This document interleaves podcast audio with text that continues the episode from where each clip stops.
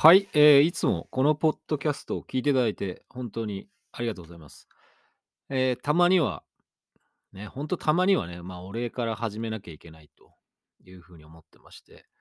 まあ、なんて言うんでしょうね、まあ、こちらでね、ポッドキャストの方の、えー再生回数っていうのはね、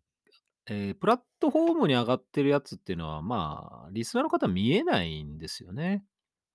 何回ぐらい上がっその再生回ってんのかとか、何人ぐらい聞いてるかっていうのは、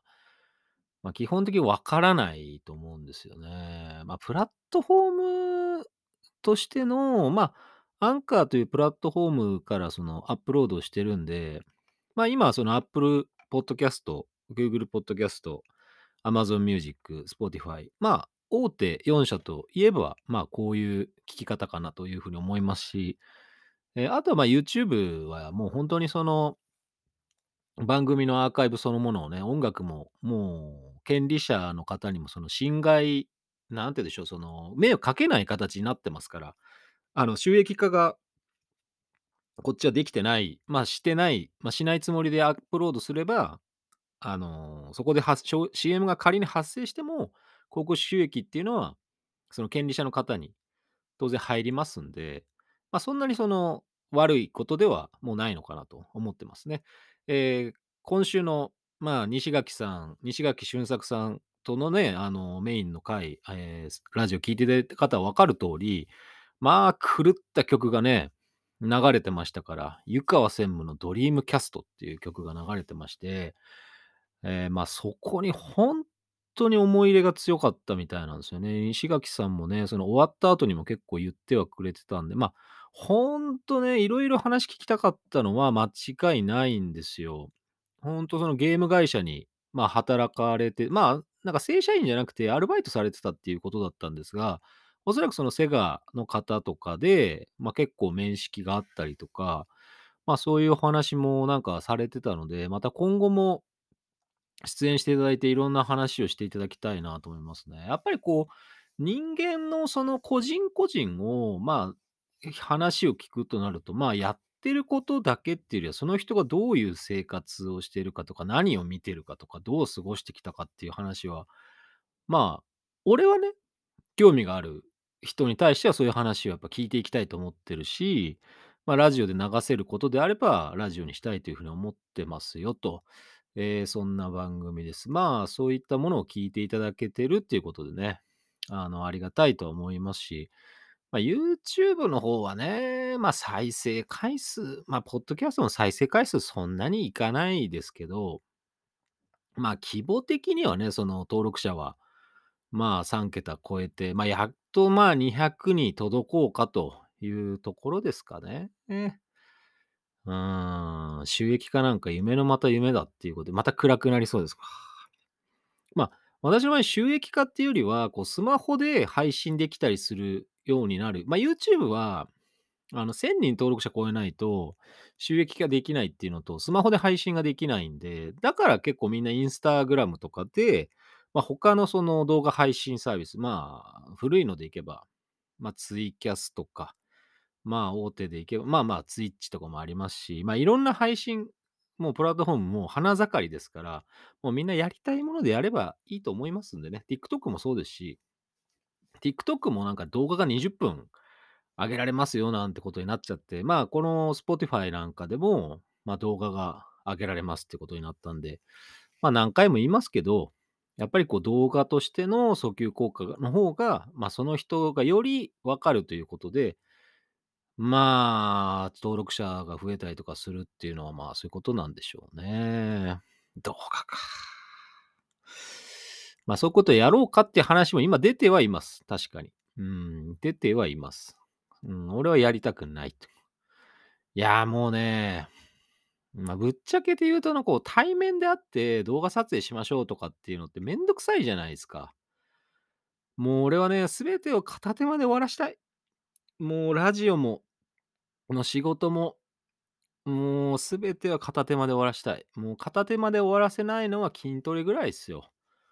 もうそれぐらいの人生でね、生きていきたいよね。もう映画とかはね、見に行けば映画館行けばもう2時間ぐらいはもうその場所に拘束されますから、まあ片手間なんてとてもとても映画館じゃ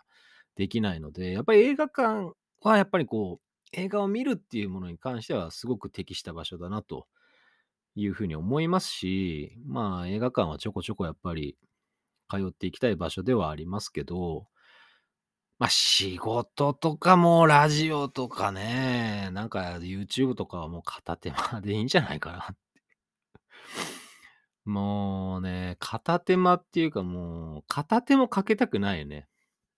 もう指先一つでなんとかしたい。もうほんとそんな感じです。まあ、ラジオは口先一つでなんとかなるっていうことでね、もう対面でしか喋りたくないっていう人たちも結構いるっていうのがね、この令和のご時世、まあ面白いよなと思いましたね。うん、まあ人と話す部分でいくと、まあなんだろうね。やっぱ俺はなんかさ、一人で喋るから、喋るからっていうか、まあ一人で適当に喋って、まあなんとかしちゃう、まあそれで慣れちゃってるから、結局なんか、集まってやんなきゃダメっすか？みたいな感じ側なんでしょうね。で、まあ集まんないと、いやなんか相手がいないと喋れねえっていう人もやっぱいるんだよね。気持ちはわからんでもない。俺もだって相手がいて対面で喋ってる方が楽しいし、まあいろんな思いつきとかね、いろんな振れ幅があった時には、まあ、結構ボールがね、こう、いろんなとこにあっちゃこっちゃ投げたとしても、会話のキャッチボールが、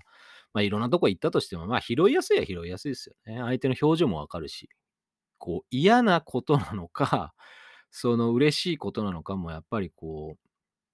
確かにリモートじゃあね、分かりづらいっていうのもありますしね。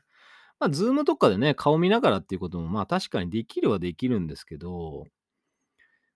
まあなんて言うんでしょうね。やっぱ人のコミュニケーションに飢えてる人たちはあって、こう、がっつりと、こう、やりたいっすね、みたいな、こう、企画とかも含めてやりたいっすねっていうことを言っていただけるんで、ありがたいなと思いながらも、僕はもう、指一本で終わんねえかな、みたいな。いやー、なんかね、家にいたいんだよね。家にいたいんだよな。まあ、12月のはもう前半2週分は特撮会は、えー収録スタジオで終わってね、まあ楽しかったですよ。あのー仮面ライダーブラック、えー仮面ライダーブラックサウンの話もそうだし、えー Amazon プライムビデオのマイヒーローっていうサービス見れば、あの、見られる、まあ、あの、P プロダクションという古い、まあ、老舗の知る、もう知ってる人はもう大好きな、あの、特撮なんかを作ってるプロダクションの、まあ、解決ライオン丸についてね、大学生が熱く語るという回になってますから、ぜひ聞いていただきたいなというふうに思ってますし、あとは、ポッドキャストで、えーオリジナルでですね、ネタバレ全開の仮面ライダーブラックさん話をしまして、まあ、相当になんかこう、わけわかんない話になりましたね。うん、なんか俺もなんか自分で何喋ってるのが正解なのかなんか全くわかんないぐらい、まあ、いろんな話になりました。まあ、結論から言うと、まあ、その、名作かダ作かっていうことを話はしてないっす。全くそういうことじゃないよ、この作品っていうことなので、まあ、だから、まあ、次に期待しようっていうのもあるわけですし、僕は仮面ライダーブラックさんはすごい大好きですよ。まあ、なんで大好きかっていうのはね、あの、ラジオの本編を、ま、12月に聞いていただければ、ま、分かりますし、ま、11月は11月30日はね、あの、菊池康弘さんが、もう今はね、もうすごいですよ。もう土曜日、まあ、今日撮ってる日、あの、ウルトラマンデッカでヤプール、ね、異世界原人、あの、ヤプールということでね、まあ、倒れましたが、まあ、ネタバレって言われちゃちょっとあれですけど、まあ、消えましたけども、まあ、でもやっぱりなんだろう、ウルトラマンデッカーとか、あれだけ、まあ、ウルトラマンとか仮面ライダーっていうのは、そのやっぱ国民的特撮コンテンツですから、日本を代表するね。いや、そりゃあだって嬉しいでしょう。出演された方は当然。ねえ、聞いてる側とか見てる側だってそれは嬉しいし、俺なんか一緒に喋ってるからね、ヤプールと。まあそういうことで言っても別にこうマウントを取りたいとかそういうことじゃなくて、あの、そういうことがね、できてる人たちと今接点持ててるっていう意味では、ラジオ番組っていうのは割とこう、はったり力があるなっていうのは未だに思ってますね。うん、だからラジオっていうのは根拠ないはったり力があるんですよ。まあなんかそのメディアの人間とか俺おそおそらく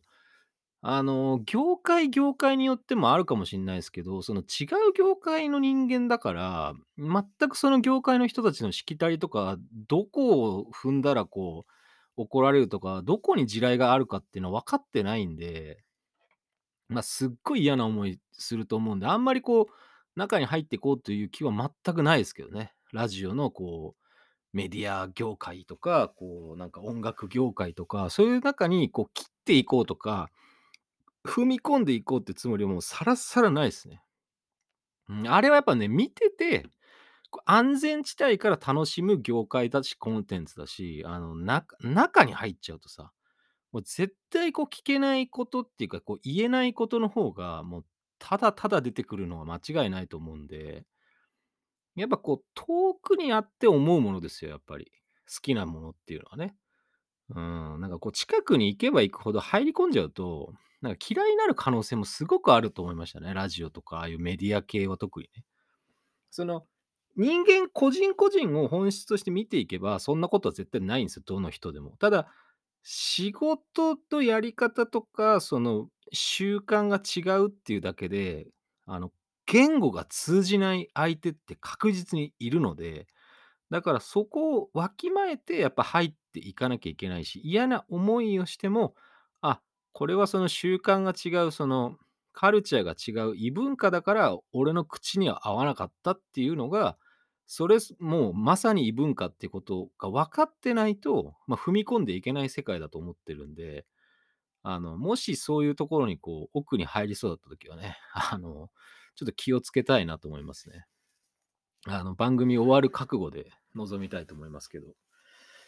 まあね、まあいろいろありますからね。いろんな人もいるし。うん、でもやっぱりね、うん、まあ偉そうなやつは嫌いだよね、やっぱり。うん、やっぱこう上から物を言いたがる人っていうのはやっぱ嫌いですね。うん。だからこう自分なんかも、こう年齢関係なく上から物をかぶせて言うようなことはしたくないと思ってるし、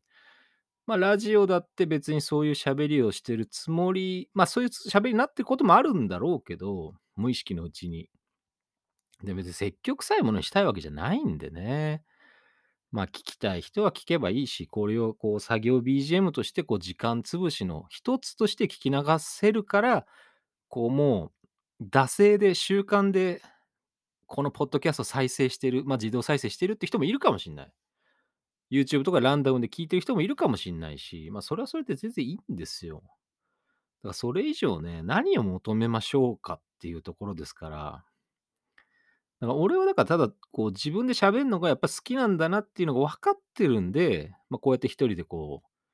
まあ、喋っていくってだけの話ですから、こうだからあんまりこう気にしなくていいよねっていうところだし、まあ、だからあんまりこう踏み越えたくないんですよね。他人とのその境界も含めて。まあ、さっき言ったように、家にいて、こうゲームやったり、こうやって一人で喋ったり、いろいろ自分で調べ物したりとか、まあ、家族と、まあ家族っていうかね、特にまあ奥様と一緒にいるとかっていう時間の方が俺は一番こうなんだろう。まあ人間として落ち着く時間なんで、うーん、こう面白いよなって思いましたね、なんか。もっと昔はね、なんか、なんか自分にあるはずだみたいなのは、若い頃はやっぱありましたけど、こう年を重ねるにつれ、あ、自分は何もないっていう風に思っても、やっぱこう腹はそんなに立たなくなるっていうかね、まあ焦りもなくなるっていうのはやっぱりこう、ちょっと実感してるとこはありますね。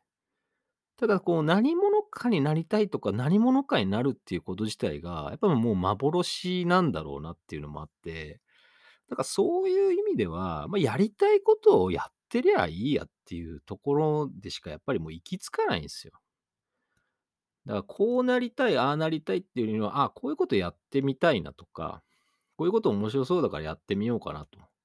ああ、だから自分に向いてないからこれやめようかなとかっていうことのもう繰り返しでしかないですよね。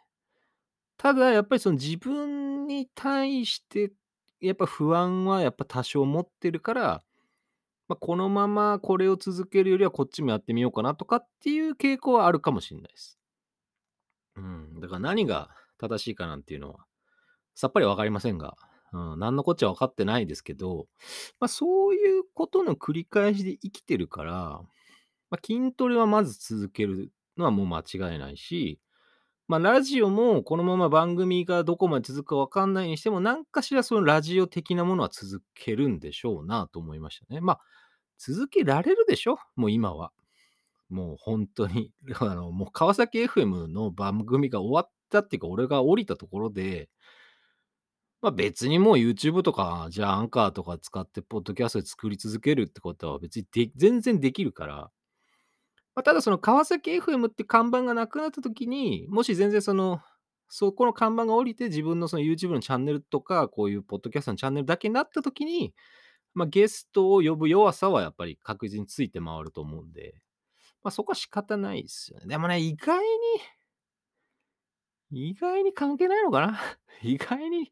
聞いてる人は別に川崎 FM だから聞いてるってのはないと思うんでね。ただ、出演してる側っていうのはちょっと違うんでね。あの、やっぱ川崎 FM ってもっとこれが欲を言えば、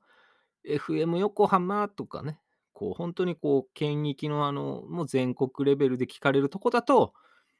まあ、ハイテンションになりますよね、もっと皆さんも、出演される方は。もっと緊張しますよね、きっと。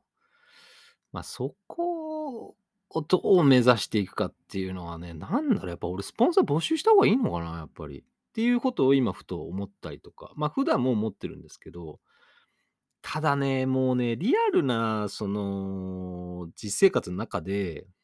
もう俺がスポンサー募集とかって言って、営業に回る時間はない。もうね、そんなことしてる時間があるんだったらうん、ゲームがしたい。映画が見たい。ま、結局なんか怠惰だ怠惰なだけかよっていう話ですよね。いや、そうなんすよ。もうね、あの申し訳ないんすけど、いや、怠惰な男ですよ、俺はほんとに。もう嫌だもん。そんなさ、スポンサーなっていただけませんかみたいなさ、こうパワポとかでさ、こう説明しながら、まあ、昔やってたけど、もう嫌だ。もう断られるっていうか、返事すら来ないっていうのが嫌だ、俺は。っていうのもあって、もういいかなと 思ってますね。あの、続けることが名刺代わりだ、実績代わりだという形でいいかなと思いました。まあ、あの、既得な方がいればね、その、スポンサーになってあげるよとか、まあ、こういうの本編で、まあ、スポンサーも募集してますって言えば、誰か引っかかる人がいてくれる可能性はなくはないんで、ええ、スポンサーは募集します。はい。えー、またね、明日仕事ちょっと遅いんでね、終わりが、まあ、更新できるか分かりませんがまた次でお会いしましょう。